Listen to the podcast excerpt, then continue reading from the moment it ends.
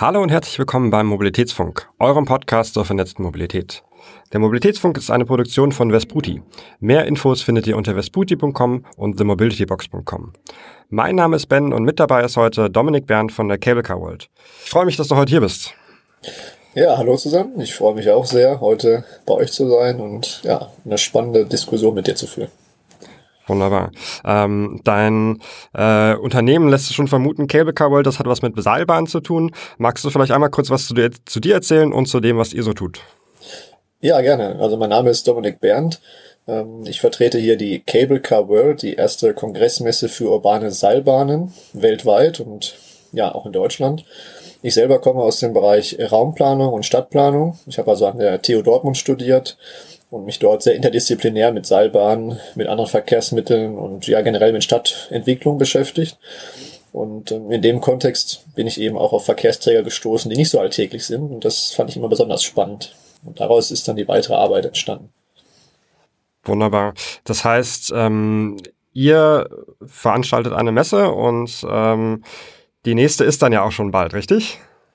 Ja, es ist sogar die erste in dem Fall. Also ähm, die Überlegungen, das Thema der urbanen Seilbahn, was so viel und überall diskutiert wird, ähm, zusammenzuführen und die einzelnen Fäden aufzunehmen, die hatte ich schon sehr früh, äh, schon im Studium eigentlich, habe mich dann mit einer Masterarbeit auch intensiv mit dem Thema beschäftigt und habe dann auch ja, starke Partner gefunden, mit denen man dann sowas umsetzen kann. Das ist natürlich als Einzelperson immer ein bisschen schwierig, gerade dann, wenn man auch von der Uni kommt. Aber diese Idee hatte ich dann mir in den Kopf gesetzt und ähm, habe die Partner gesucht, äh, um das umzusetzen. Und wir haben dann natürlich die Pandemie jetzt vor der Brust gehabt. Also die ersten Ideen entstanden im Januar 2020.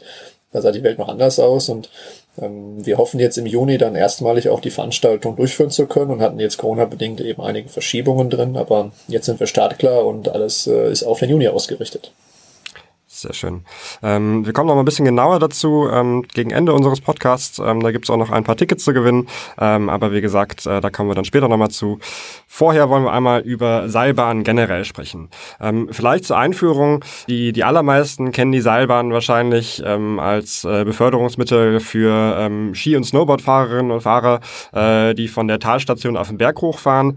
Und die allerwenigsten werden ein, äh, eine Seilbahn mal im, im klassischen öffentlichen Nahverkehr genutzt haben. Wie ist das denn, beziehungsweise wie, wie kann ich mir das vorstellen, ähm, so eine Seilbahn in der Stadt zu haben? Ja, das ist absolut richtig. Also üblicherweise sind die ersten Assoziationen so diese klassischen alpinen Seilbahnen oder auch touristische Seilbahnen. Das ging mir übrigens auch nicht anders. Also als ich im Studium erstmals davon erfahren habe, dass man das auch in Städten als Verkehrsmittel nutzt, weltweit, war das für mich auch ungewohnt und auch fragwürdig, was das überhaupt für einen Sinn hat eigentlich. Aber bei der näheren Betrachtung ähm, hat sich dann gezeigt, dass das Verkehrsmittel doch ähm, viele Vorteile mit sich bringt, die nicht nur im alpinen Bereich ihren Nutzen stiften, sondern eben auch in der Stadt. Und das ist ganz klar und klassisch auch dieser Überflug von ja, bestimmten Hindernissen am Boden. Das kann ein Fluss sein, das kann natürlich auch ein Berg sein, das muss aber kein Berg sein, das kann auch ein Gewerbegebiet sein oder auch ein Naturschutzgebiet. Ähm, alles ist da möglich. Und das ist, wie gesagt, dann gar kein Hindernis, auch äh, in den Städten das einzusetzen. Und äh, das Verkehrsmittel hat natürlich noch einen weiteren Vorteil, den man vielleicht im Alpinen gar nicht so wahrnimmt, nämlich äh, die Stetigförderung.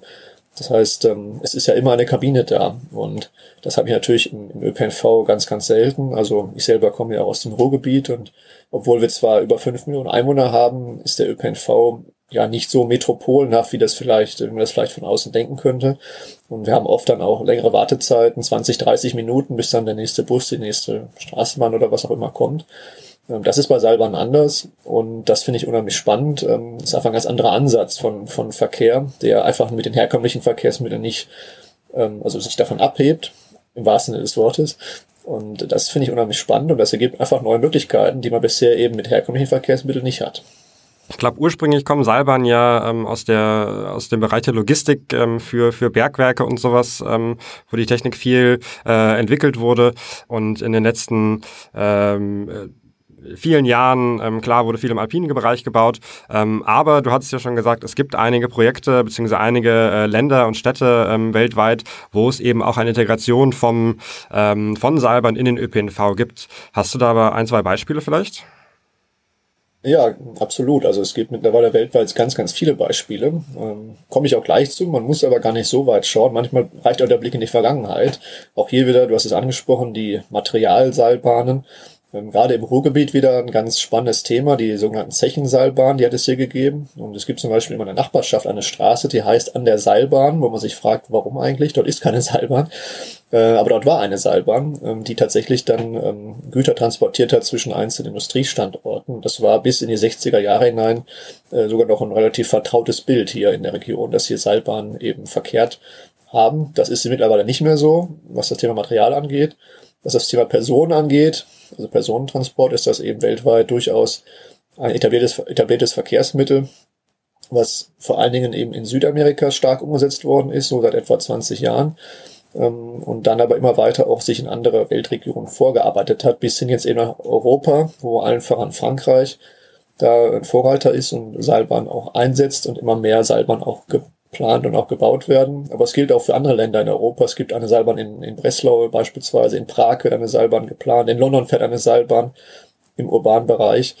Also Beispiele gibt es durchaus ähm, sowohl in der Historie als auch weltweit als auch bei uns.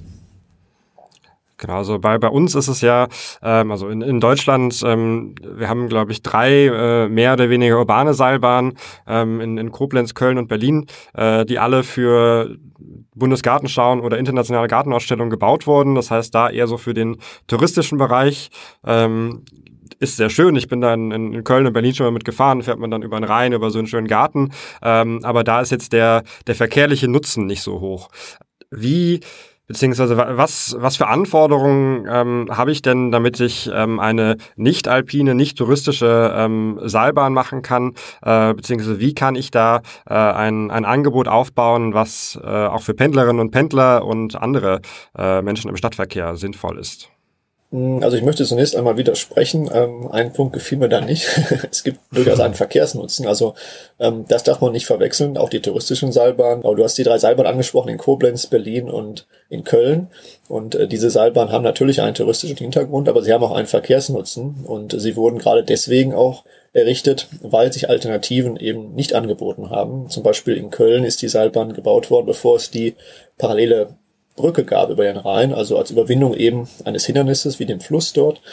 Äh, auch in Koblenz ganz ähnlich. Da hätte man äh, für die Bundesgartenschau weite Umwege in Kauf nehmen müssen, um zum Veranstaltungsareal zu kommen. Auch da hat die Seilbahn einen hohen verkehrlichen Nutzen. Allerdings es ist schon richtig, ähm, für die Integration in den ÖPNV reicht das noch nicht. Ähm, da ist es ganz, ganz wichtig, dass Seilbahnen eben auch in einen ÖPNV-Tarif integriert sind. Das heißt, ähm, dass man mit dem normalen ÖPNV-Ticket auch die Seilbahn nutzen kann, dass sie auch verknüpft ist mit anderen Verkehrsmitteln. Also wir reden hier gerne von, von multimodaler Mobilität, also dass man mit verschiedenen Verkehrsmitteln eben dann auch sein Ziel erreicht und die Seilbahn eben ein Baustein ist äh, und nicht ein solitäres Verkehrsmittel, wie das im Moment eben bei diesen touristischen Seilbahnen oft der Fall ist, die dann auch ein eigenes Ticket brauchen, ähm, die dann eben nicht integriert sind. Und das ist genau der Weg, wo man hin muss, dass die Seilbahn ähm, Lücken schließt, an gewissen Standorten eingesetzt wird, dass man sie eben genauso selbstverständlich nutzt wie ein Bus, eine Straßenbahn oder auch eine U-Bahn. Sehr gut. Du hast gerade schon einmal äh, Toulouse als äh, Beispiel gebracht, äh, wo die Seilbahnen dann tatsächlich schon äh, recht tief integriert sind. Ähm, kannst du da vielleicht einmal kurz einen Überblick geben, ähm, was da jetzt genau passiert ist, ähm, äh, was für Seilbahnen dort ähm, aktiv sind und warum sich das dort äh, so angeboten hat? Ja, genau. Also Toulouse ist ähm, wirklich ein sehr gutes und auch sehr aktuelles Beispiel für den Einsatz urbaner Seilbahnen. Auch hier muss man übrigens sagen, Seilbahn ist nicht gleich Seilbahn. Es gibt da verschiedenste Modelle. Es gibt auch Seilbahnen nicht schweben übrigens, das sind die Standseilbahnen, die können auch auf dem Boden fahren. Ähm, das aber nur nebenbei. In Toulouse hat man sich ähm, entschieden, ähm, gar nicht mal direkt für die Seilbahn, man hat sich dafür entschieden, ein Verkehrskonzept zu entwickeln, ein, sogar ein Stadtentwicklungskonzept, ähm, das die südlichen Bereiche der Stadt eben besser anbieten soll an das Kern, an die Kernstadt. Und was oft fehlt, übrigens auch in deutschen Städten, sind tangentiale Verbindungen, also Verbindungen, die nicht direkt ins Zentrum erreichen, sondern eher die ähm, ja, peripheren Bereiche untereinander verbinden und Achsen verbinden, die eben ins Zentrum führen. Und ähm, das war das Ziel, was man sich gesetzt hat in Toulouse und das wollte man eben erreichen, da diesen Ring zu schließen. Und da hat man festgestellt, es gibt eben einen Bereich, wo das mit herkömmlichen Verkehrsmitteln nicht funktioniert, weil es da eben einen Fluss gibt, die Garonne, es gibt auch einen Hügel, es gibt auch ähm, Bereiche, wo sehr, sehr viel Verkehr induziert wird. Also da passiert viel. Das ist ein Klinikum, da ist eine Hochschule, da ist viel, viel Traffic. Und äh, da kann man eben auf die Seilbahn. Und dann hat man sich entschieden für eine sogenannte 3S-Seilbahn, also die größte Umlaufbahn, die es im Moment ähm, so gibt. Also es sind dann so Kabinen mit 35 Plätzen ungefähr und ähm, so 15 bis 20 Kabinen, die dann fahren. Wie so kleine Busse eigentlich, die ähm, irgendwie am, am Seil hängen und die dann alle ungefähr alle ja, halbe Minute, alle Minute dann in die Station eben kommen und drei Stationen jetzt verbinden. Und da ist Toulouse ähm, sicherlich ein gutes Beispiel, denn man hat nicht einfach eine Seilbahn gebaut, wo man gerne eine Seilbahn haben wollte, sondern man hat sich eben ein Konzept überlegt und hat dann eben nach den besten Lösungen gesucht. Und in dem Konzept sind natürlich auch Busse berücksichtigt, auch U-Bahn berücksichtigt, aber in einem Fall eben auch die Seilbahn. Okay, das heißt, das ist letztendlich ein, äh, es war dort dann ein, äh, ein Werkzeug in der Kiste, ähm, um die, die Anforderungen an die Mobilität der Bürgerinnen und Bürger der Stadt ähm, zu erfüllen. Ähm, ohne jetzt direkt zu sagen, hey, wir wollen unbedingt eine Seilbahn als Prestigeprojekt haben oder wir wollen eine Seilbahn, weil das so eine tolle so eine schöne Aussicht ist, ähm, sondern es war dann tatsächlich einfach die, die ähm, wirtschaftlichste und beste Lösung. Ganz genau, richtig. Also das ist etwas, was auch in Paris ähm, zum Beispiel genauso gehandhabt worden ist das auch in Bonn, ähm, dass man also wirklich ein ja, Verkehrsproblem hat oder ein Ziel. In Paris ist es die 15-Minuten-Stadt zum Beispiel und äh, in Bonn ist es dann in der Tat auch die, äh, eine, eine Querung, eine Stadtquerung über den Rhein. Und man überlegt sich dann natürlich als Verkehrsplaner, welche Möglichkeiten habe ich. Und wenn man dann den Blick weitet und auch die Möglichkeiten in Betracht nimmt, die man vielleicht nicht so alltäglich einsetzt, wie eben Seilbahn, dann kann man plötzlich ganz neue Möglichkeiten auch erschließen. Und Seilbahn sind dann auch wiederum innovativ, was den Einsatzzweck angeht. Das Verkehrsmittel selber, das haben wir gerade gehört, ist historisch durchaus ähm, ja schon etabliert, also nicht in dem Sinne innovativ, aber der Einsatz ist innovativ im urbanen Raum. Und ähm, wie gesagt, das machen sich immer mehr Städte jetzt auch zunutze, ähm, weil einfach die Anforderungen ja andere sind. Der Stellenwert von öffentlicher Mobilität ist da durchaus hoch, gerade vor dem Hintergrund auch der ganzen Klimawandel und vor allem auch Klimaanpassungsthematik der Städte. Und da bieten Seilbahnen sehr viele Anknüpfungspunkte, zum Beispiel über den äh, geringen Versiegelungsgrad, der erzeugt wird, aber eben auch über den elektrischen Antrieb. Seilbahnen sind auch E-Mobilität, genauso wie, wie E-Scooter oder, oder E-Autos. Das äh, vergisst man vielleicht oft. Ähm, kannst du denn erklären, ähm, wenn wir die Seilbahn schon seit so langer Zeit haben mit äh, so vielen ähm, potenziellen Vorteilen und so vielen äh, Anwendungsfällen, wo sich das lohnen würde, äh, warum das erst jetzt, in, zumindest in Deutschland, in den letzten, letzten Jahren vermehrt aufgekommen ist? Ja, das ist eine gute Frage. Also es hat vielleicht ein bisschen auch was mit Narrativen zu tun und äh, die Seilbahn hat, das haben wir am Anfang auch besprochen, natürlich hm, dieses alpine Image, da ist es auch bekannt und es wird genug Menschen geben, und ich habe mich selbst dazu ja auch gezählt, die das auch als gegeben so hingenommen haben und ähm, gar nicht so diesen, diesen Gedanken hatten, dass man das Verkehrsmittel anstatt in den Alpen vielleicht auch in Städten einsetzen kann. Das muss, glaube ich, erst langsam ähm, ja, durchsickern, dass man das einfach auch sieht, welche Chancen dahinter stecken, dass das Wissen auch generiert wird und verfügbar gemacht wird. Wie kann ich das denn überhaupt umsetzen? Ich meine, es ist ja immer noch ein weiter Weg von der Idee dann zur Umsetzung, gerade auch in Deutschland. Und vielleicht ist das eben auch ein Stück weit Teil der heutigen Zeit, dass man auch etwas offener ist und breiter ist in den Gedanken und sich nicht mehr so stark versteift auf bestimmte Verkehrsmittel. Trotzdem gibt es natürlich immer auch Phasen. Ähm, es gab ähm, zum Beispiel vor dem Zweiten Weltkrieg die große Phase der Straßenbahn, die dann wiederum etwas abgeebbt ist, weil das Automobil stärker vorgekommen ist. Das hat auch was mit Narrativen zu tun, sicherlich. Und das ist für Seilbahn durchaus auch, auch ähnlich. Das ist eine, eine sehr spannende Entwicklung äh, mit, mit den ähm, Straßenbahnen, mit den Trams, äh, die ja in den 60er und 70er Jahren in, in Deutschland fast überall abgeschafft wurden. Äh, und in vielen Städten, äh, wo das ein großes Thema war, äh, kommt jetzt immer wieder Diskussion auf die doch die wieder zu reaktivieren oder neue zu bauen. Ähm, so dass man einfach gemerkt hat, so hey, ähm, der, der motorisierte Individualverkehr ist jetzt doch nicht die Lösung aller Probleme. Äh, da sind wir jetzt in den letzten 50 Jahren zum Glück ein bisschen weitergekommen. Ähm, und ich glaube auch durch dadurch, dass wir ähm, jetzt wirklich den, den politischen Druck haben ähm, und auch den, den realen Druck durch, äh, durch die Klimaerwärmung, durch die äh, wirklich notwendige Mobilitätswende, ähm, dass wir auch jetzt den, die Augen quasi noch mal ein bisschen weiter öffnen können und auch mal über den Tellerrand hinwegschauen können. Wie sind dann die Projekte, die jetzt in Deutschland aktiv sind? Du hast Bonn einmal genannt, es gibt da noch ein paar andere. In, in Wuppertal war das mal ein Thema. Ähm, Weißt du, wie die zustande gekommen sind oder wie, ähm, wie da die, die ersten Ideen ähm, erstellt wurden und dann umgesetzt wurden oder potenziell umgesetzt werden könnten? Ja, es gibt oder gab in Deutschland schon sehr viele Projektansätze, gerade auch in den letzten Jahren zum Thema Seilbahn. Das ist eben auch so aufgekommen. Ähm, es ist möglicherweise auch, möglicherweise auch falsch angefasst worden an manchen Standorten, denn ähm, oftmals war so ein bisschen die Idee der Vater des Gedankens, dass man also ähm, dieses Verkehrsmittel irgendwie schön fand, weil es natürlich auch, wie gesagt, es bringt ja viele Vorteile mit sich. Es hat natürlich auch Besonderheiten, wie die Aussicht, die man natürlich an anderen Verkehrsmitteln so nicht hat. Und ähm, es ist immer schwierig, sowas dann durchdrücken zu wollen. Das führt meistens nicht zum Erfolg und es ist auch immer schwierig, wenn man sich nicht an dem eigentlichen Bedarf orientiert. Also es ist immer wichtig zu definieren, wo ist, wo ist überhaupt mein Bedarf, wo ist mein Verkehrsproblem und wie sind auch die räumlichen Zusammenhänge eigentlich. Also ähm, zum Beispiel, wenn ich einen Verkehrsengpass habe oder einen Stau, dann ähm, ist es nicht immer damit getan, vielleicht die Straße zu erweitern. Man muss sich dann auch schauen, wo kommen die Leute eigentlich her, kann man sich vielleicht auch woanders abholen und wie sind die Gesamtzusammenhänge. Und diese Vorgehensweise ist eben an vielen Standorten noch nicht so durchgeführt worden. Da wurde also dann viel Staub aufgewebelt, der eigentlich ähm, unnötig war, weil das gar kein klassischer Anwendungsfall gewesen wäre. Aber inzwischen wird es eben etwas seriöser, könnte man sagen, die Planung. Das hat auch damit zu tun, dass einfach sich mehr Akteure damit beschäftigen. Das ist zum einen die Verkehrsplanung, die da auch Wissen sammelt. Das ist das Bundesverkehrsministerium, das jetzt eine Leitfadenstudie erstellt, um das Thema einfach zu versachlichen, Erkenntnisse, die es schon gibt, zu sammeln, Erfahrungswerte auch aus anderen Ländern zu nutzen. Und wenn man sich jetzt mal zwei Beispiele herausnimmt in Deutschland, wie Wuppertal und Bonn, dann sieht man im Fall von Wuppertal, wo das Projekt dann durch einen Bürgerentscheid letztendlich zum Erliegen gekommen ist, ähm, auch durchaus die Diskrepanz darin. Also dort gab es beispielsweise ähm, den, den Wunsch, den Hauptbahnhof mit einer Hochschule zu verbinden, unter anderem, was natürlich für die Studenten dann eine praktische Möglichkeit gewesen wäre, die Hochschule zu erreichen, besser zu erreichen, als das bisher der Fall ist. In Wuppertal äh, ist die Hochschule eben auf einer Anhöhe gelegen, dort muss man mit Bussen hochkommen, was gerade auch im Winter dann teilweise schwierig werden kann, was auch generell von den Kapazitäten her schwierig ist bei den vielen Studenten.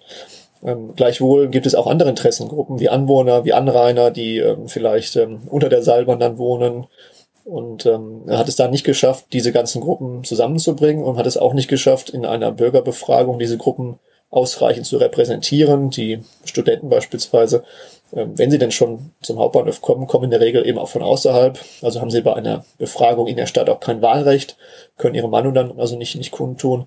Das sind sicherlich alles Schwierigkeiten, während man aber auch möglicherweise Anrainerinteressen nicht ernst genug genommen hat und vielleicht auch gewisse Sachen vermischt hat. Ähm, da ging es auch darum, Buslinien vielleicht einzusparen, die wiederum etabliert waren. Also das war kommunikativ sicherlich auch, ähm, waren viele Erfahrungswerte mit verknüpft. Und in Bonn ähm, ist es jetzt so, dass man auch viel Pionierarbeit leistet. Also allein die Bewertungsverfahren, die es braucht, die gibt es noch gar nicht. Also es gibt Bewertungsverfahren, ähm, die sind standardisiert für, für Busse, für Straßenbahn, für Seilbahn nicht, was auch logisch ist, denn woher sollen die Standards kommen, wenn es noch keine Beispielprojekte gibt? Daran wird auch gearbeitet, also auch da wird es neue äh, Fassungen geben dieser Bewertungsverfahren, aber das hat man in Bonn alles so ein bisschen sich selbst mal erarbeitet.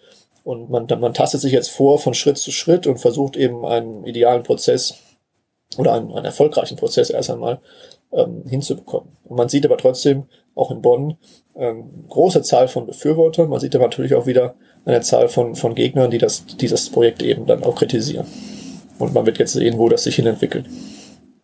Das, das haben wir ja bei, bei vielen Infrastrukturprojekten in, in, äh, in Deutschland, aber auch weltweit, ähm, dass ähm, eigentlich jeder eine bessere Infrastruktur haben möchte. Ähm, klar, ich möchte grünen Strom haben, ich möchte grüne Mobilität haben, ich möchte auch äh, eine gute Anbindung haben, ähm, aber dann möchte ich das Windrad vielleicht doch nicht äh, bei mir in Sichtweite haben ähm, oder ich möchte dann auch nicht, dass, äh, dass die Seilbahn dann bei mir irgendwie ins, ins Haus reinschauen kann.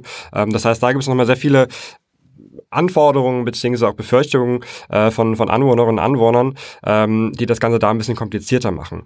Ähm, eigentlich, beziehungsweise ähm, die, die ganzen Projekte, über die wir bisher besprochen haben, rational betrachtet, wirtschaftlich betrachtet, sind die alle sehr sinnvoll. Ähm, also ich glaube, in, in Bonn hatten wir hier einen Kosten-Nutzen-Faktor von, von 1,6, der da ausgerechnet wurde.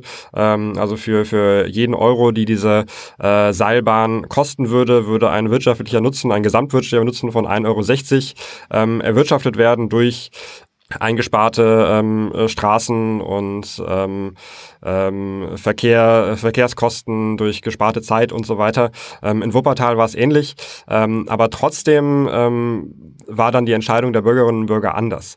Ähm, wie, du hattest schon gesagt, die Beteiligung ist wichtig. Ähm, aber bisher hat es ja noch niemand so wirklich geschafft. Also es gibt ja kein, äh, in Deutschland bisher kein, kein voll integriertes Angebot und ähm, die Projekte, die da bisher gestartet wurden, ähm, waren da weniger erfolgreich.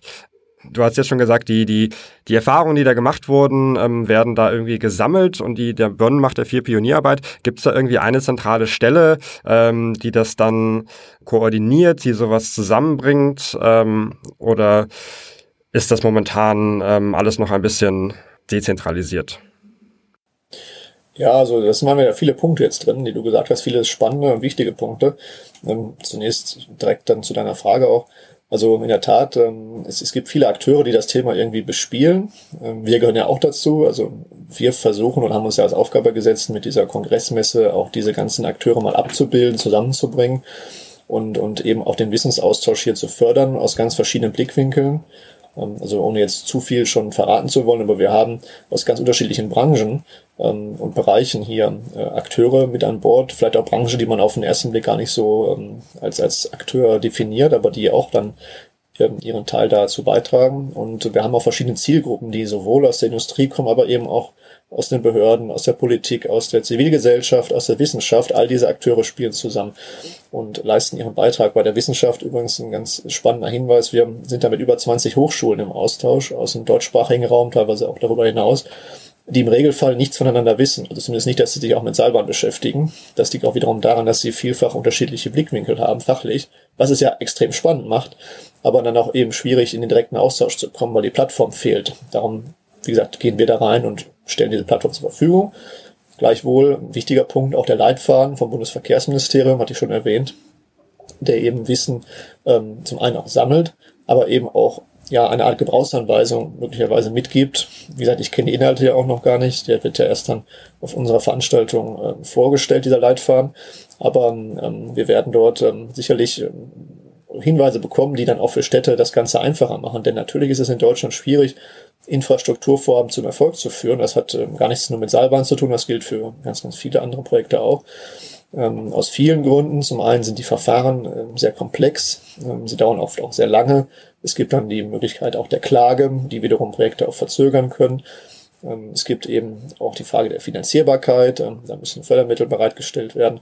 All das muss dann wiederum auch politisch immer wieder ja, angeschoben werden. Es muss immer wieder auch ja, bestätigt werden, auch in Bonn übrigens, ähm, dass es weitergehen soll. Die Politik muss sich dann auch entscheiden, ähm, das zu tun und das spielt zusammen. Und dann vielleicht nochmal der zweite Aspekt, dieses Thema NIMBY, das ist jetzt auch angesprochen, ich glaube, da muss ich nochmal was zu sagen, weil das ähm, ist wirklich so, so, ein, Thema, was gerade im Bereich der Planung allgegenwärtig ist heutzutage, also not in my backyard. das heißt, alles befürworten, solange es nicht die eigenen Interessen berührt. Und ähm, das trifft natürlich bei Seilbahn ganz genauso zu. Kann man sich natürlich auch irgendwo nach, nachvollziehen. Man sagt, naja, ich möchte jetzt nicht, dass die Seilbahn über mein Haus fliegt. Gleichwohl muss man sich auch fragen, wie realistisch ist das denn, dass es überhaupt der Fall ist und wie, wie oft passiert das überhaupt wirklich? Das muss man schon mal prüfen. Man muss natürlich auch bedenken, wie ist das Verhältnis zwischen Allgemeinwohl und Individualinteressen. Und das ist wiederum eine Frage auch, die an die Politik geht. Denn ähm, natürlich wenn man jedes einzelne Interesse vollumfänglich berücksichtigt, das kann man tun, dann wird man schwerlich Projekte für die Allgemeinheit umsetzen können. Denn diese Projekte haben immer einen Eingriff in das Individualrecht des, des Individuums. Und das sind ganz schwierige Fragen teilweise. Wir kennen das auch aus dem Braunkohlentagebau zum Beispiel, wo ganze Dörfer dann von der, vom Erdboden verschwinden, muss man ja so sagen. Ähm, das sind komplizierte Verfahren, schwierige juristische Fragen. Ähm, aber da muss man am Ende sich natürlich trotzdem auch als Politik hinstellen und auch abwägen, was ist am Ende wirklich das, das Ziel, was man erreichen will. Und da muss man, glaube ich, schon sagen, dass öffentlicher Verkehr aus unserer Sicht, aus meiner Sicht ein ganz, ganz hohes Gut ist. Und ähm, man deswegen natürlich nicht das Recht hat, alle Einzelinteressen über den Kamm zu scheren. Aber man muss trotzdem ähm, anerkennen, dass nicht jedes Einzelinteresse vollumfänglich berücksichtigt werden kann, weil sonst wird man eben das Allgemeingut ähm, nicht so entwickeln können, wie es dringend notwendig ist um ähm, unsere Städte klimaresilient zu machen. Das ist also ein ganz wichtiger Punkt, wo Seilbahnen dazugehören.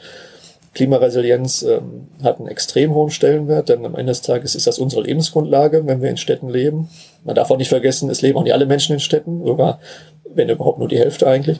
Ähm, aber die da dort leben, auch leben, ähm, für die ist das eben ein wichtiger Punkt, eine Lebensgrundlage zu haben in einer Stadt, die nicht überhitzt ist, äh, die nicht ähm, weggeschwemmt wird, was ja leider auch schon passiert ist in der Vergangenheit. Und ähm, da muss man eben immer das Ziel im Auge behalten. Und deswegen ist es eben auch wichtig, Kommunikation ernst zu nehmen, die Menschen ernst zu nehmen, mitzunehmen, zu informieren, aber eben auch zu sagen, als gewählter Volksvertreter bin ich aber auch der, der Entscheidung treffen muss. Dafür bin ich ja gewählt worden. Und in Bonn gibt es dieses schöne Beispiel, ähm, ist jetzt vor kurzem in einem Artikel aufgezeigt worden. 112.000 ähm, Menschen war, glaube ich, die Zahl, haben die Parteien gewählt, die sich für das Projekt in Bonn ausgesprochen haben, die das vorantreiben. Also 112.000 ähm, der Wahlberechtigten in Bonn, das ist mhm. eine sehr große Zahl. Und ähm, in etwa 100 haben sich organisiert in einer Gegeninitiative. Und das muss man eben auch immer in den Blick nehmen, diese Verhältnismäßigkeit. Natürlich sind die Interessen der 100 ähm, auch relevant und wichtig und ernst zu nehmen, aber man muss am Ende trotzdem irgendeinen, irgendeinen sauren Apfel muss man irgendwann beißen und da muss man sich eben fragen, für wen werden welche Entscheidungen wie getroffen und auch für welche Generationen. Man darf ja nicht vergessen, dass solche Infrastrukturprojekte über für viele Jahrzehnte Entscheidungen feststellen und Auswirkungen haben. Und ich glaube, das sind wichtige Gedanken, die man sich machen muss und die gerade auch in die Politik eben auch gehen. Weil die am Ende die Entscheidungskompetenz hat. Die Planung kann das nur vorbereiten und kann die Optionen zeigen.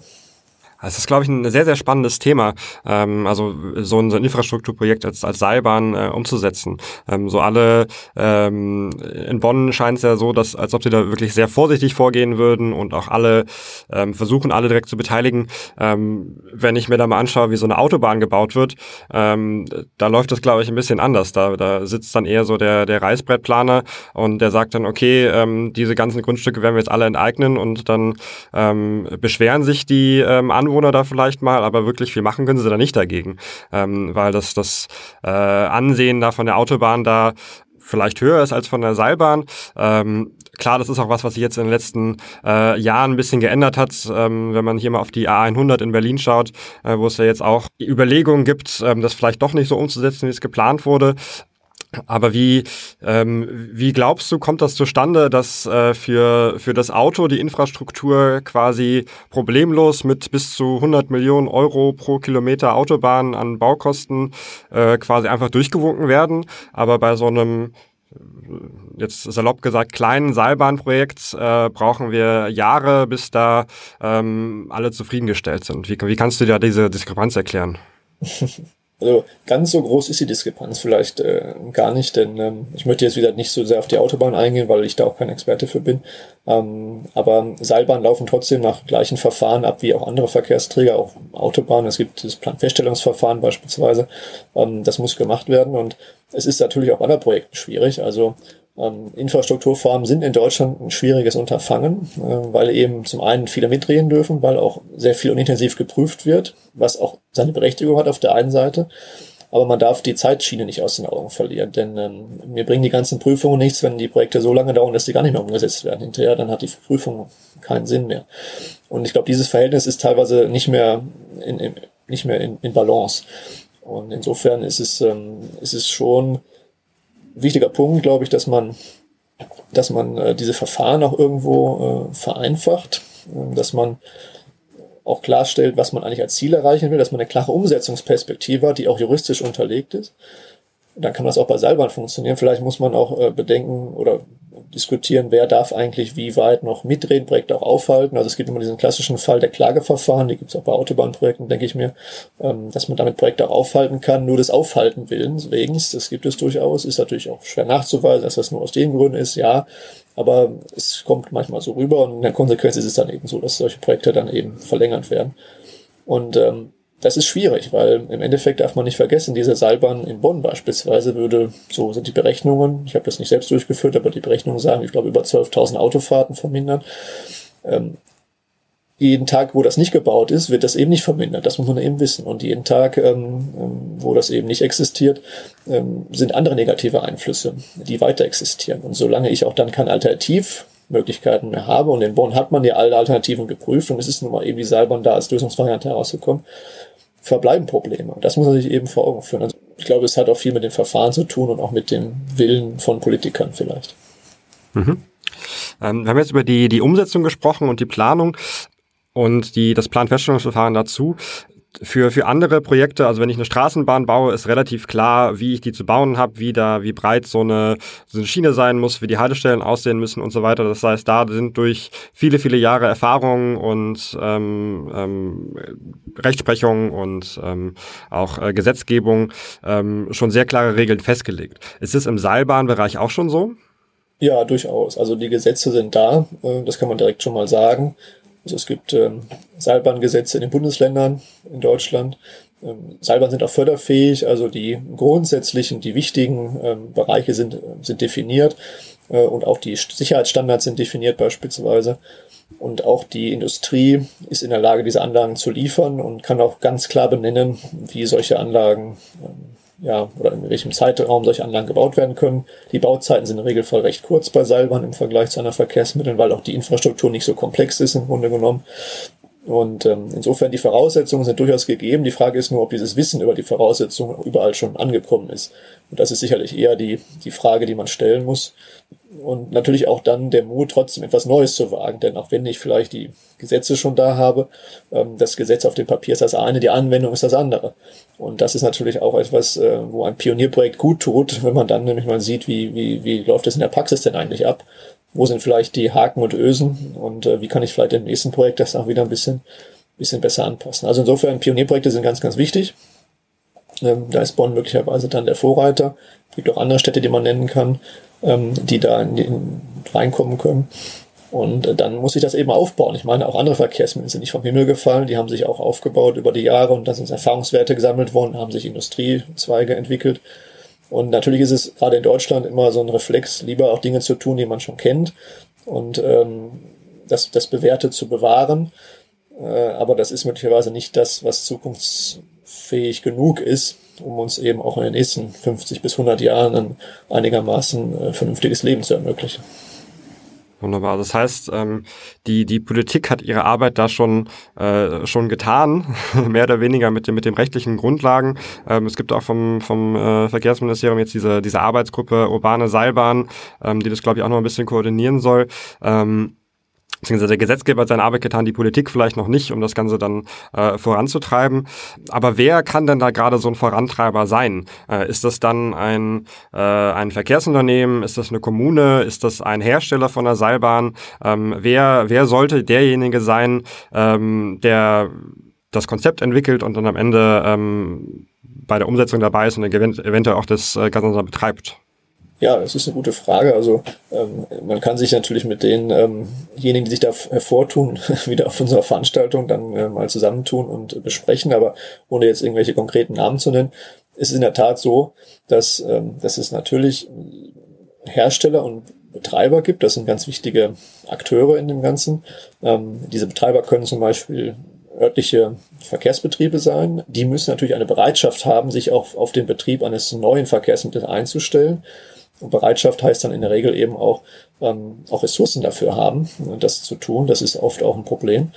Und ähm, trotzdem gibt es auch noch private Betreiber, ähm, die da eben auch hineinstoßen in das Feld. Ähm, für die ist es dann teilweise etwas einfacher, weil die eben an vielen Standorten so etwas betreiben können und äh, nicht an einen Ort gebunden sind und damit auch gewisse Skaleneffekte erzielen können. Und ähm, natürlich, wie gesagt, die, die Hersteller sind äh, Know-how-Träger auch, das darf man natürlich nicht vergessen. Ähm, insofern muss man sich auch vielleicht bei der Ausschreibung äh, Gedanken machen. Es gibt es vielleicht andere Ausschreibungsmodelle, die für Seilbahn sinnvoller sind. Es gibt die funktionale Ausschreibung zum Beispiel, wo gleich die Planung der Anlage dann quasi mit von dem Know-how-Träger, vom Hersteller äh, mitgemacht wird. Das kann durchaus ein, ein sinnvoller Punkt sein.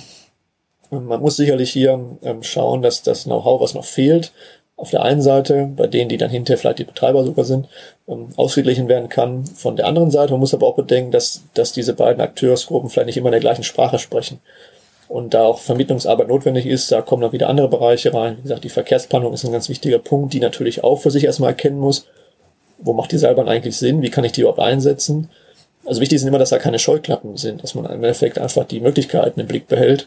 Und dann kann man auch mit herkömmlichen Methoden die Seilbahn auch mit integrieren, mit in seine Überlegung mit einbeziehen. Und ähm, ich glaube, die an, also an Akteuren mangelt es nicht, das merkt man. Ähm, die Frage ist immer nur, finden die richtigen Akteure auch zusammen? Und gibt es dann auch wirklich diesen Mut zur Umsetzung, der, wie gesagt, schwierig ist und braucht auch einen langen Atem. Das ist, muss man sich auch sicher nicht, nichts vormachen. Also man wird auch eine Seilbahn nicht in, nicht in zwei Jahren stehen haben, denn, wie gesagt, es gibt äh, Recht und Gesetz zu Recht. Das muss eingehalten werden und ähm, es muss auch Überzeugungsarbeit geleistet werden. Auch die Stadtgesellschaft muss da mitgenommen werden. Vielleicht ein letztes Beispiel noch. Koblenz ist auch nochmal so ein, so ein klassisches Beispiel, wenn es um diesen Prozess geht von erstmal Widerstand, neue Idee, äh, die abgelehnt wird, bis hin zu Unterstützung für die neue Idee, wenn sie dann erstmal da ist. Das Phänomen gibt es ja zum Beispiel auch bei der Elbphilharmonie, Elbphilharmonie in Hamburg, ähm, die auch viel Spott über sich ergehen lassen musste und jetzt halt ein Wahrzeichen ist. Und ähm, das war auch schon beim Eiffelturm so, auch wenn jetzt vielleicht die Schleier, der, der Weg weit ist vom Eiffelturm zur Seilbahn in Koblenz, aber die Phänomene sind vergleichbar. Und man sieht einfach, wenn man einmal äh, gegen alle Widerstände es schafft, das umzusetzen, auch in Koblenz war das nicht eine ausgemachte Sache, dass es so kommt, sondern da hat es viele Menschen gegeben, die dafür gekämpft haben, auch gegen Widerstände, dann kann man auch plötzlich einen riesen Benefit erreichen. Das ist eigentlich dann auch wie immer im Leben, also von nichts kommt nichts und so ist es auch bei der Seilbahn. Da müssen schon viele auch an einem Strang ziehen und wie gesagt, wir versuchen da einen Teil zu beizutragen, dass das auch so passiert. Aber nicht nur wir, auch viele andere Akteure. Sehr schön. Wir haben jetzt viel über die, ähm, die Makrosicht gesprochen, das heißt von den Betreibern, von den Planern, von der Politik und äh, von der Kommune her. Ähm, aber lass uns auch nochmal über die, die Nutzerseite sprechen. Das heißt, ähm, was macht eine Seilbahn für, ein, äh, für eine Bürgerin, für eine Bürger von einer Stadt ähm, zu einem guten Verkehrsmittel? Ja, sehr gerne. Also die Nutzersicht, äh, die darf hier in keinem Fall zu kurz kommen, denn es wird ja oft auch dem Planer vorgeworfen, der sitzt dann so in seinem Elfenbeinturm und, und denkt sich noch was Lustiges aus. Ähm, natürlich, so ist es nicht. Ähm, also auch die Planer ähm, haben ihre Ausbildung und ihre Berechtigung. Ähm, insofern, also bin ja selbst einer, darf ich das mal so behaupten. Ähm, aber gerade die Nutzer haben ähm, bei der Seilbahn eigentlich verschiedene Vorteile, die sie nutzen können. Zum einen hatte ich ganz am Anfang gesagt, das Thema Stetigförderung, also die ständige Verfügbarkeit einer Kabine. Das heißt, ich muss mich nicht mal an einen Fahrplan halten. Ich kann zu der Station gehen und kann einsteigen. Vielleicht habe ich kurze Wartezeiten, weil ein paar Menschen vor mir sind. Das ist aber üblich äh, im ÖPNV natürlich. Aber es ist eben eine direkte Verfügbarkeit. Ähm, dann habe ich natürlich eine andere Situation, ist etwas intimer, etwas kleiner, kleinräumiger. Es ist jetzt nicht der riesengroße Wagen, wo ich dann mit vielen Menschen zusammen bin, sondern es ist ein kleines, abgestecktes Refugium, wo jeder auch so seinen Sitzplatz fest zugewiesen hat. Es gibt zwar auch Modelle mit Stehplätzen, aber im Regelfall ist das eben überschaubar. Man steht dann nicht wie die Ölsardine in der U-Bahn, ähm, sondern man hat das eben ähm, etwas komfortabler. Man hat diesen, diesen Blick über die Stadt. Äh, man hat eben mittlerweile auch einen hohen Komfort in den Kabinen. Also die Standardausstattung ist ja heute Klimaanlage, WLAN, Entertainment und so weiter. Ähm, vielleicht sogar Ledersitze mit, mit Polsterung. Also das gehört alles schon mittlerweile zum Standard dazu. Ähm, und man, man kann ein Hindernis überwinden, was vielleicht vorher einen Umweg in Kauf genommen hat. Das ist ja oft dann auch der Anwendungsfall von Seilbahn. Ähm, so wie ich vorher vielleicht dann ähm, auch eine längere Fahrzeit in Kauf nehmen musste, kann ich jetzt auf der direkten Luftlinie verkehren. Das ist sicherlich ähm, ein ganz großer Vorteil. Und wenn der Nutzer dann auch noch die Möglichkeit bekommt, eben mit seinem normalen ÖPNV-Ticket zu verkehren, dann ist es natürlich wirklich auch ein Gewinn, weil dann muss ich mir auch keine großen Gedanken machen, sondern ich zücke meine ÖPNV-Karte oder vielleicht die App oder was, steige ein und steige dann eben an anderer Stelle wieder aus. Und es ist sehr zuverlässig. Wie gesagt, ich habe ja keinen Stau oder irgendwas, wo ich drin stehen kann, sondern ich weiß, wenn die Bahn acht Minuten fährt, dann fährt sie auch acht Minuten. Und darauf kann ich mich verlassen. Ich finde es einen, einen, sehr spannenden Aspekt, ähm, diese potenzielle Emotionalisierung von Mobilität. Ähm, wir sehen das ja, ähm, so sagen wir, wir sehen das sehr wenig im, im klassischen ÖPNV-Bereich. Ähm, also der, der, äh, der Bus, äh, der Nahverkehrsbus ist eher wenig äh, romantisiert. Ähm, so eine Seilbahn vielleicht schon eher, weil das kennt man dann aus dem Urlaub, aus dem Skiurlaub. Ähm, man hat diese Aussicht, man ist dort ähm, erhöht, man hat diese ganze äh, wirklich positives Benutzererlebnis. Ähm, und das ist das, was im, im ÖPNV bei uns ähm, in den letzten vielen Jahren eher weniger ähm, beachtet wurde vielleicht oder zumindest ähm, eher schlechter umgesetzt werden konnte, einfach weil die Begebenheiten dafür nicht da waren. Also ich glaube, ich hier nochmal eine, eine große Chance, ähm, dass sich hier der öffentliche Verkehr auch nochmal als, als was Cooles und äh, Spannendes, Modernes, Innovatives darstellen kann. Das ist eine große Chance tatsächlich. Also gerade bei Seilbahnen, da heben sich Seilbahnen wieder auch ab, muss man sagen, im wahrsten Sinne des Wortes. Denn ähm, sie haben da ein etwas Einzigartiges. Zum einen werden sie in der Minderheit sein. Das heißt, es wird etwas Besonderes sein, die eine Seilbahn zu nehmen. Ja, wenn ich in einer Stadt 30 Buslinien habe, dann ist es jetzt sehr austauschbar, ob ich mit der einen oder der anderen fahre. Es wird immer relativ das gleiche Erlebnis sein. Und ähm, das ist teilweise auch bei U-Bahn zu beobachten. In manchen Städten ähm, wird die U-Bahn ja auch ähm, sehr stark aufgewertet, auch architektonisch und ist etwas Besonderes. Ähm, und das ist bei Seilbahn durchaus auch zu beobachten. Ähm, zum Beispiel in London, aber eben auch wieder dann in Koblenz, wo das der Fall ist, wo die Seilbahn wirklich ähm, hervorsticht und äh, den ÖPNV auf ein ganz anderes Komfort hebt. Also es ist eher ein, ein, ein Erlebnis Mobilität und ähm, zieht dann auch wiederum Touristen an. Also das ist auch zu beobachten, dass bei Seilbahnen, die eigentlich für den öffentlichen Verkehr geplant worden sind, ähm, der Anteil von touristischen ähm, Fahrten eben auch recht hoch ist, höher als vielleicht beim normalen ÖPNV. Einfach um dieses Erlebnis mitzunehmen. Und das ist auch durchaus das Ziel, dass man auch sagt, das ist meine Seilbahn. Ja? Das ist die Koblenzer Seilbahn, das ist die Londoner Seilbahn. Das ist von mir aus auch die Mannheimer Seilbahn oder eben die, die Oberhausener Seilbahn. Das ist durchaus auch gewollt und man kann natürlich auch über die Außenflächen der Kabinen ähm, auch für so ein, für eine Stadt auch werben. Man kann vielleicht die Stadtfarben verwenden und äh, als, als das als Wahrzeichen sehen. Also das sind ähm, alles Bereiche, die Seilbahn auch nochmal hervorheben und die man auch beobachtet. Das ist jetzt nichts, was theoretisch so sein könnte. Es ist weltweit zu sehen, dass es so passiert. Ähm, ein, ein wichtiges Thema ist dann noch die, die Sicherheit bei der Akzeptanz von einer Seilbahn. Ähm, es gab ja in, letztes Jahr war das, glaube ich, den, ähm, dieses Unglück in Italien, ähm, wo eine, eine Seilbahn da ähm, verunglückt ist äh, und es auch äh, viele Tote dabei gab. Ähm, ist das tatsächlich so, dass eine Seilbahn da ein unsicheres Verkehrsmittel ist oder ähm, gibt es da irgendwelche Statistiken zu? Nein, ganz und gar nicht. Also ein, eine Seilbahn ist in der Tat ein sehr sicheres Verkehrsmittel, wenn nicht sogar das sicherste Verkehrsmittel der Welt. Ähm, es ist vielleicht ein gewisses Paradoxon, dass eigentlich je höher ein Verkehrsmittel verkehrt, wenn man die Faustregel vielleicht nimmt, desto sicherer ist es eigentlich. Also das Flugzeug gilt ja auch als sehr sicher, ähm, obwohl auch viele Menschen Bedenken haben, in ein Flugzeug einzusteigen weil das ist bei Seilbahnen und bei Flugzeugen sehr ähnlich, wenn es dann mal ein Unglück gibt und natürlich ist das nicht hundertprozentig auszuschließen, es ist nie etwas hundertprozentig auszuschließen, dann werden diese sehr, sehr seltenen Ereignisse extrem stark medial äh, dargestellt, weil sie eben so was Besonderes sind, weil es eben so selten passiert.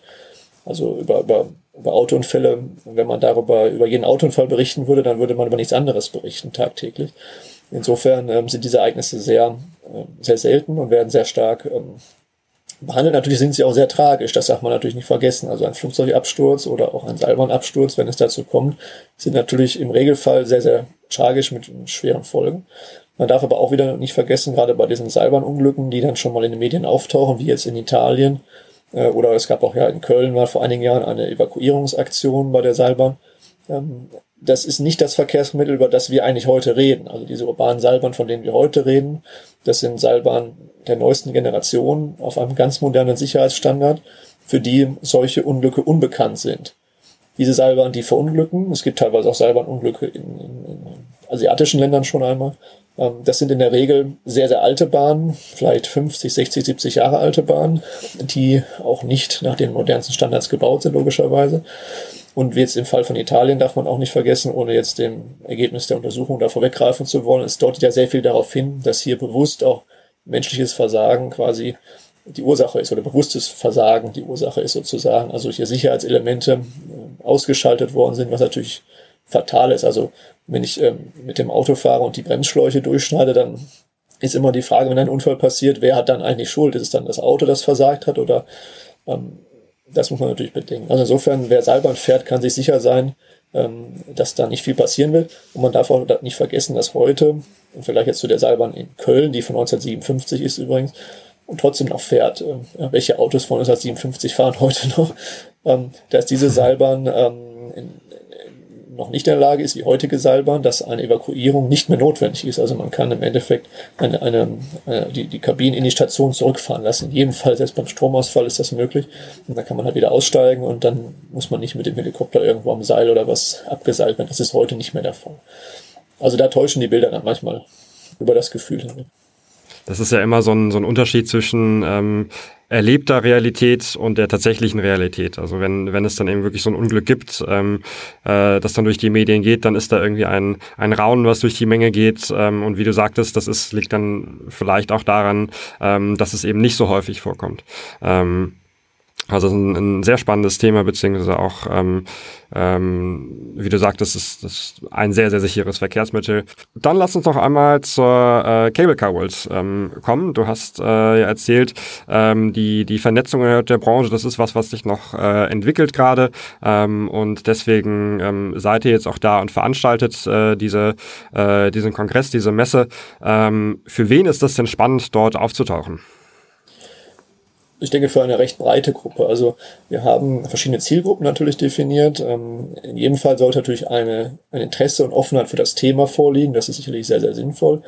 Ähm, wir verstehen uns als eine Plattform, die generell Mobilität in der Plus-1-Ebene voranbringen möchte. Also das ist ja für uns ein großer Potenzialraum im Endeffekt. Also Mobilität findet heute in Städten eben am Boden oder unter dem Boden statt, aber nicht in dieser Plus-1-Ebene, also über den, über den Boden, ähm, wo eigentlich relativ wenig stattfindet und wo viel ungenutzter Raum ist. Und insofern adressieren wir sowohl die Wissenschaft, das habe ich erläutert, äh, mit einem breiten Netzwerk, die Entscheidungsträger, diese ganze Governance-Ebene. Wir adressieren ähm, aber auch die Industrie, die Wirtschaft, die natürlich auch ihre Interessen äh, an diesem Thema hat. Wir adressieren aber auch die Zivilgesellschaft. Ähm, das ist wieder ein schöner Schwenk auch nach Bonn. Da sieht man, dass die gerade auch die Zivilgesellschaft sich sehr stark hinter diese Idee äh, geklemmt hat. Da gibt es zum Beispiel auch viele Verbände, da gibt es ähm, Automobilverbände, Umweltverbände, die plötzlich, äh, ich will nicht sagen Hand in Hand gehen, aber die schon ähm, plötzlich die gleichen Interessen vertreten, was bei anderen Themen völlig undenkbar wäre.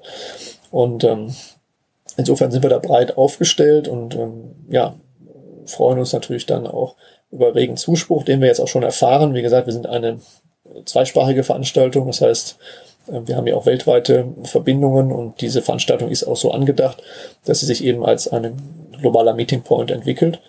Und äh, am Ende des Tages gibt es eben weltweit ja ausreichend Städte und, und Möglichkeiten, wo man über Seilbahn nachdenken kann. Sehr gut. Also wir haben ja viele Zuhörerinnen und Zuhörer aus dem äh, Bereich äh, von Verkehrsunternehmen, äh, teilweise Verkehrsplanung, auch Kommunen. Ähm, das heißt, ähm, für, für jeden, der sich schon mal überlegt hat, vielleicht wäre so eine Seilbahn für meine Stadt auch was, ähm, der sollte sich dann vielleicht auch mal überlegen, am 21. und 22. Juni nach Essen zu kommen, richtig? Das wäre äh, der, genau der richtige Gedanke, exakt. Also gerade Verkehrsplaner und die öffentliche Hand, ähm, das sind sicherlich auch die Gruppen, die sehr stark vertreten sein werden. Sehr schön. Ähm, dafür haben wir dann noch ein kleines Schmankerl. Äh, und zwar ähm, seid ihr so freundlich und ähm, möchtet äh, einige Eintrittskarten verlosen ähm, für die Cable Car World. Und zwar gibt es äh, fünfmal Eintrittskarten für die Cable Car World zu gewinnen.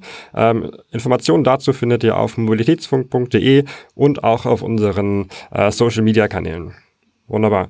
Dominik, ähm, Vielen Dank für das Gespräch. Als letzte Frage habe ich noch einmal ein, äh, ein bisschen Wünsch dir was. Ähm, wenn du dir ein Infrastrukturprojekt oder auch was anderes wünschen dürftest, was dann ohne Planfeststellungsverfahren durchgeführt wird, äh, was wäre das? Ja, da würde ich mir doch wünschen, dass, dass das die Seilbahn in Bonn betrifft. Dann, dann würde es auch schnell gehen, ohne Verfahren. Und dann könnten auch alle noch schneller die Vorteile von urbanen Seilbahnen im urbanen Raum erleben. Und jetzt äh, danke ich auch von meiner Seite nochmal für die Aufmerksamkeit und das Gespräch. Und wir sehen uns in Essen am 21. und 22. Juni. Sehr schön. Wunderbar. Damit kommen wir zum Ende der Sendung. Vielen Dank äh, für das Gespräch und vielen Dank an alle Zuhörerinnen und Zuhörer fürs Reinhören. Unseren Podcast findet ihr auf mobilitätsfunk.de oder in der Podcast-App eurer Wahl. Wenn ihr Feedback, Ideen oder Fragen habt, schreibt uns gerne eine Mail an mail.vesputi.com. Um immer auf dem Laufenden zu bleiben, könnt ihr gerne auch unsere Newsletter unter vesputi.com abonnieren. Tschüss und bis zum nächsten Mal.